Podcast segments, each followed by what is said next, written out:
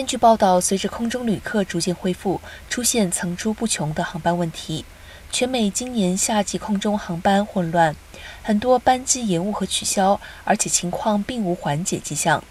纽约区机场取消最多美国国内航班，佛罗里达州三个机场则是名列全美国航班延误前列的机场。人力不足的航空公司对此表示，联邦政府的空中交通管制单位也缺乏人力。不过，联邦航空管理局 （FAA） 则表示，是航空公司人力问题、恶劣天气以及空中管制繁重。